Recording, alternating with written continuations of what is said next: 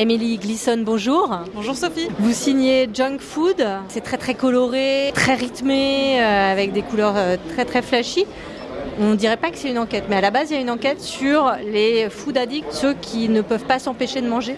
Oui, au début, on la pensait comme une enquête de terrain où on se mettait en scène, Arthur et moi, à aller interviewer des euh, professionnels de la santé, des lobbyistes, des anciens lobbyistes, des hépatologues, etc. Et même mon dentiste. Puis, je voulais revenir à ce que je savais faire de mieux, la docu-fiction. Et c'est là qu'on est tombé sur les food addicts anonymes, inspirés des alcooliques anonymes, qui demandaient un anonymat pur. Et ce qui m'a vachement aidé à construire des personnages hauts en couleur raconter des témoignages véridiques. Et Emily Gleason, dans euh, Junk Food, on, on, suit, il y a un personnage principal qu'on suit. C'est un peu votre envoyé euh, dans les pages, c'est ça? Votre envoyé graphique?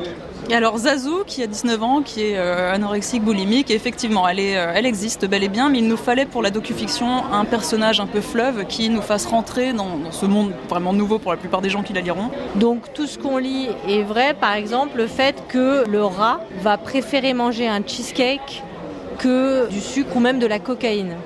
Exactement, ça a été très documenté. Il y a dans cette BD docu-fiction deux parties didactiques par des interviews donc de professionnels, notamment de Paul Kenny, qui est un Irlandais qui a découvert en 2010 le syndrome du cheesecake. Dès que tu mélanges du gras et du sucre, à savoir à peu près toute la bouffe industrielle, le cerveau se développe en cerveau d'addict, devient accro, n'arrive plus à s'arrêter et euh, les rats développent exactement les mêmes symptômes qu'un alcoolique ou un cocaïnomane. Et pourtant, on continue à penser que les personnes euh, en obésité morbide sont responsables de leur situation. C'est le problème, je pense, face aux autres addictions, c'est que le, le, produit diffère, mais les symptômes sont les mêmes, et euh, les obèses ne sont pas addicts, et vice-versa. C'est vraiment un pan où ça touche absolument tout le monde, et c'est ce que je voulais montrer dans cette BD, pouvoir donner des clés à des personnes qui ont une relation à la nourriture qu'ils n'arrivent pas à comprendre et qui les dépassent. C'est quand tu as une perte de contrôle face à un produit que tu es potentiellement addict. Oui.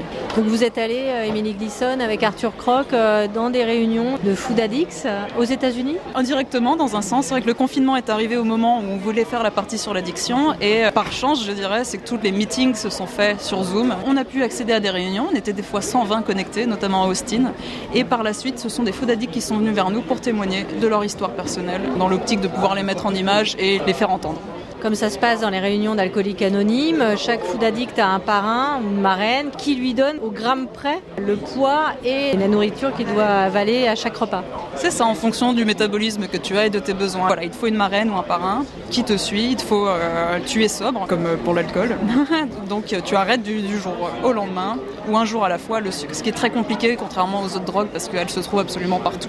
Cette addiction, elle touche particulièrement euh, les pays riches, les pays d'abondance Elle est partout. Alors on commence à réaliser qu'il y a un problème dans euh, l'Europe par exemple, et donc les industriels, je, vous pouvez regarder notamment la péniche Nestlé, c'est vraiment une péniche qui va longer l'Amazon et qui va aller distribuer ses produits aux tribus qui vivent le long de la côte et créer des addicts en masse. Enfin moi je pense au Mexique, j'ai une partie mexicaine, c'est comme ça qu'est né le projet aussi, c'est quand j'ai vu euh, un membre de ma famille rajouter du sucre dans son coca que j'ai réalisé que là-bas il y a un diabète infantile sucré qui explose et tu as certains États donc qui ont interdit la vente de soda et de sucreries aux mineurs, un peu comme on fait nous avec d'autres produits. Euh... Et donc c'est qu'il y a une prise de conscience de dingue et il faudrait, je pense qu'on arrive vraiment là-bas. Émilie Glisson, merci. Je rappelle le titre de votre nouvel album Junk Food, publié chez Casterman.